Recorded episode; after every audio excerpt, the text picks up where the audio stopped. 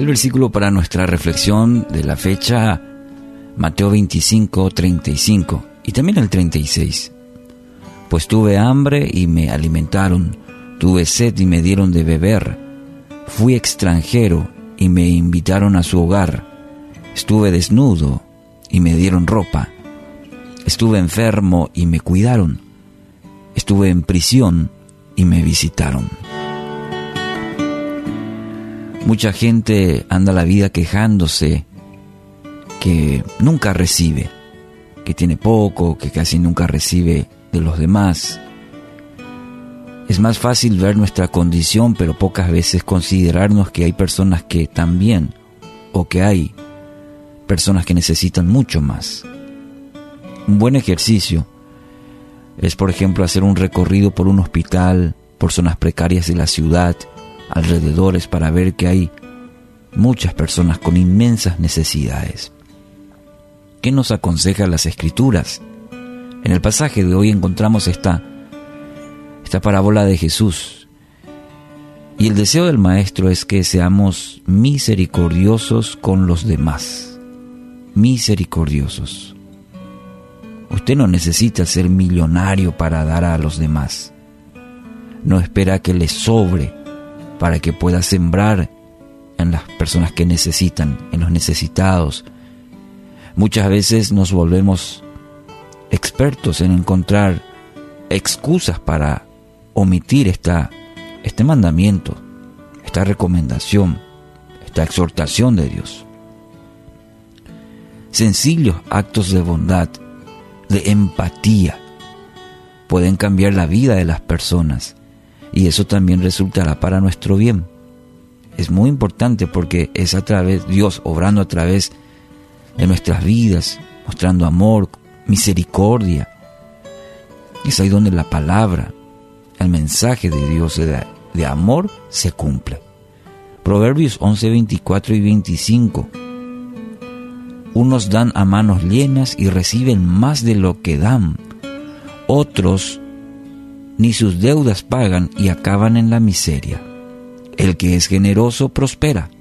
El que reanima será reanimado. Qué interesante, muy importante este principio bíblico. Hay algunos que dan, dan a manos llenas, dice el proverbista, y reciben más de lo que dan. Es el principio que encontramos en la palabra y muchos lo experimentan, no porque sean ricos, no porque les sobra, sino porque entienden el principio y lo viven con gozo. Dice, otros ni sus deudas pagan y acaban en la miseria. Ese es el otro camino, ese es el contraste. Y termina diciendo, el que es generoso prospera. Mucha gente busca la prosperidad, pero para sí. Dice, el que es generoso prospera. ¿Quién? El generoso, el misericordioso, compasivo. Y aumenta diciendo, el que reanima será reanimado. ¿Mm? El que reanima será reanimado. Y hay muchas formas de reanimar. Y más quisiera puntualizar en este tiempo en el que vivimos. ¿Mm? Somos una sociedad muy, muchas veces somos muy individualistas, que las cosas sean solamente para mí. El que reanima será reanimado. Hoy si levantamos la cabeza y empezamos a observar en nuestro entorno, vamos a encontrar muchas oportunidades para animar, y al animar, dice la palabra, nosotros seremos bendecidos, seremos reanimados. ¿Quiere tener una vida próspera? Así me dirán. Abandone la queja, no se canse de hacer el bien, persevere en ello porque la promesa afirma que en el tiempo de Dios vendrá su recompensa, según Gálatas 6:9. ¿Cuál será la motivación para hacerlo? Porque mucha gente justifica la pregunta es, ¿cuál será nuestra motivación? De ninguna manera es una acción para sacar provecho o para que nos aplaudan. La mayor y mejor motivación es servir a los demás. Cada acción que podamos hacer en virtud de los demás son hechas a Dios mismo, dice su palabra.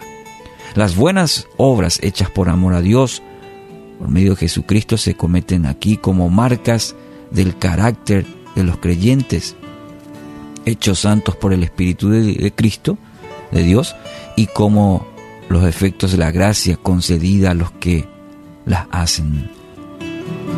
Es decir, somos herramientas de Dios. Dice una frase, la belleza de la persona no se mide por la forma en que luce, habla o camina, sino por la forma en que ama, ayuda y comparte. Y espero que esta reflexión, esta palabra, estos versículos nos ayuden a reflexionar y no solamente así, ah, sí, cierto. Hoy, ¿qué acciones podés hacer para hacer la mano, los ojos, los pies de Jesús?